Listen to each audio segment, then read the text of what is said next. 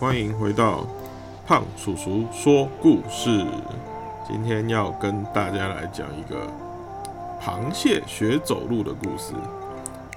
在大海边有一个浅浅的沙滩，那里有一一只螃蟹，它每天在沙滩上爬来爬去，觉得实在很累又很无聊。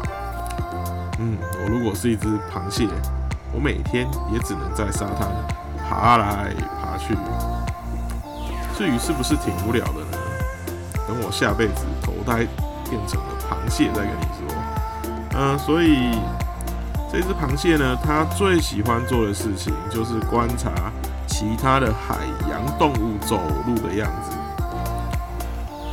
小螃蟹呢，看到海里有好多的动物，它都是向前走，向后走，心里觉得特别的羡慕啊。他说啊，要是有一天我也能向前走，向后走，那多棒啊！呃，不久之后呢，这只小螃蟹它变成了一个螃蟹的妈妈，它生了一个小螃蟹，它对它的儿子寄予了特别大的希望。这就跟我们现在的生活一样，爸妈以前达不到的呢，就会希望我们身为子女的未来可以达到。然后他就想让他的小螃蟹儿子啊，改变这一个螃螃蟹族的祖上流传下来的走路姿势，让他觉得很难看的横着走的姿势改成向前向后的直走，然后说做就做。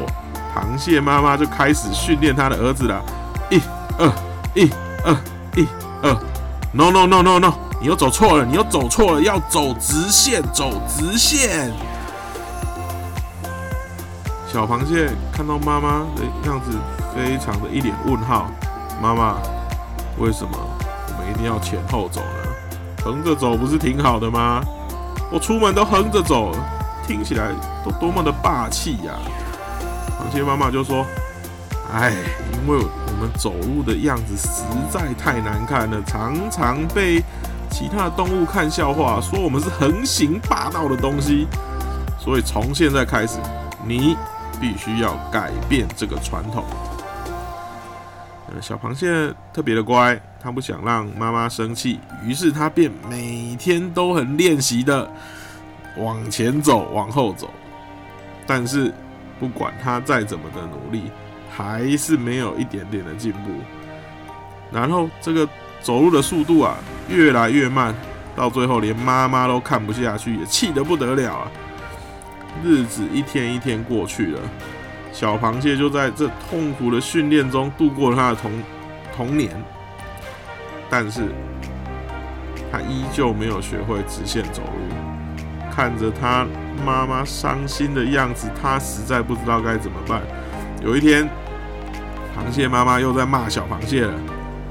小螃蟹这个时候呢，不知道哪来的勇气，他就对妈妈说出心里的话：“妈妈，你要不要试一下？你值得走几步路看看？”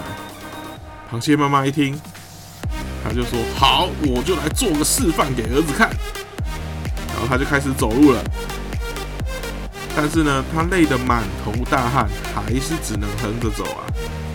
小螃蟹看了之后就说：“妈妈，只有你会直直的走路，你才有办法教我怎么直的走路啊。”妈妈一听小螃蟹这样说了这句话之后，她觉得非常的惭愧。于是从此以后，妈妈就放弃了让小螃蟹直的走路的这个想法。各位听众，我们都知道螃蟹直的走应该是相当的困难，不至于说不可能的。这主要应该是跟它的身体结构有关系。但是我们刚刚故事中的螃蟹妈妈就一味的要他儿子学习直走，这就告诉我们什么？己所不欲，勿施于人。哦，而且也跟我们现今的社会一样，如果你是当父母的，你自己都做不到了，怎么可以？怎么凭什么去要求你的子女？相对的，如果你是当儿子女儿的，你自己做不到的事情，嗯是不是也不要那么的苛求，去要求你的父母可以做到？好，今天螃蟹走路的故事就讲到这边。喜欢记得按个赞，这里可以按赞哈。好，就这样，拜拜。